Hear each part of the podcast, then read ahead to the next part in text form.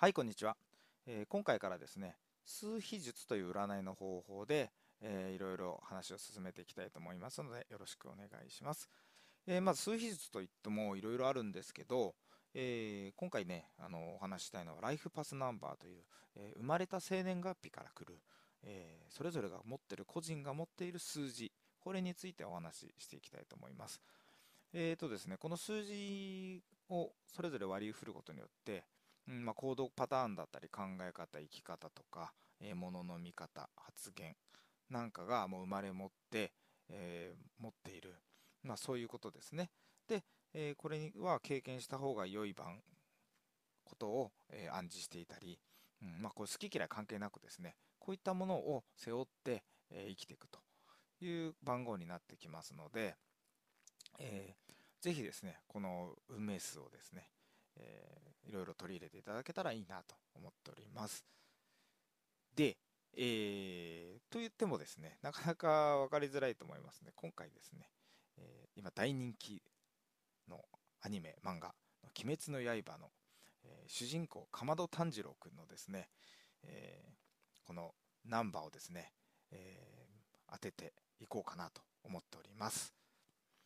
はい。で、このかまど炭治郎くんですね、えー7月14日生まれっていうのは、えー公表されていますのでわかるんですけど、生まれた年ですね。こちらはいろいろな方のブログを等をですね、参考にさせていただいて、まあおそらく1900年生まれなんじゃないかなというのが、えー私の検証から導かれています。つまり1900年7月14日生まれが、えー彼の誕生日ということになりますので、こちらからですね、えー数を計算していくと、えー、かまど炭治郎くんの持っているライフパスナンバーは4番。運命数4ということになりますね。で、4番の方はどういうこと、どういう傾向があるのかなということなので、ちょっとお話ししていきたいと思うんですけども、はい、えー4番の数字をお持ちの方はですね、とにかく実直な生活の持ち主ですね。えーどんなにしんどくても弱音を吐くことなく、最後まで粘り強く物事に取り組みます。いや、まさにこれ、炭治郎の性格まんまですよね。うん、すげえなぁと思いながら、えー改めて思っております。うん、で、えーとにかく、えーこの4番の方都会的なものより自然的なものが好き。まあ山の中に住んでますしね。まあそういうところもあると思いますし。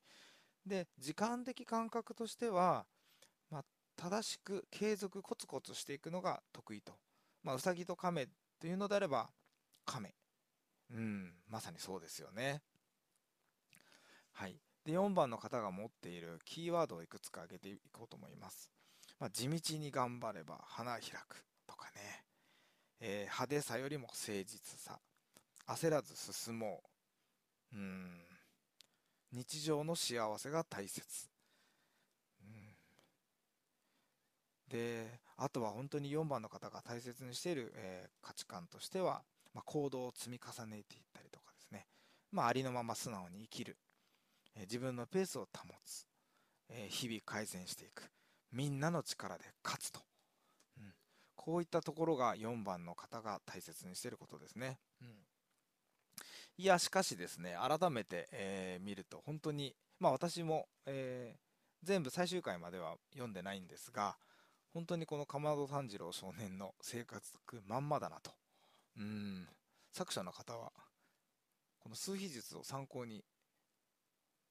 キャラクター作りをしたんじゃないかというぐらい、もうそのまんまが現れてる感じですね。いや非常に面白い、えー結果が出ております。えーもし好評であれば、えー他のキャラクターもこういう形で見ていこうかなと思いますね。うん、結構面白いですね。うん、で、あー最後にちょっと建築的なお話を足そうかなと思うんですけど、うんと、かまど家、あの鬼に襲撃されたかまど家ですよね。えー寒そうですよね。当時、えー大正時代は、うん、まあ今、その大正時代どころか、えーつい最近昭和までですけども、家の作り方は、まあ、夏涼しくなるように作りましょうと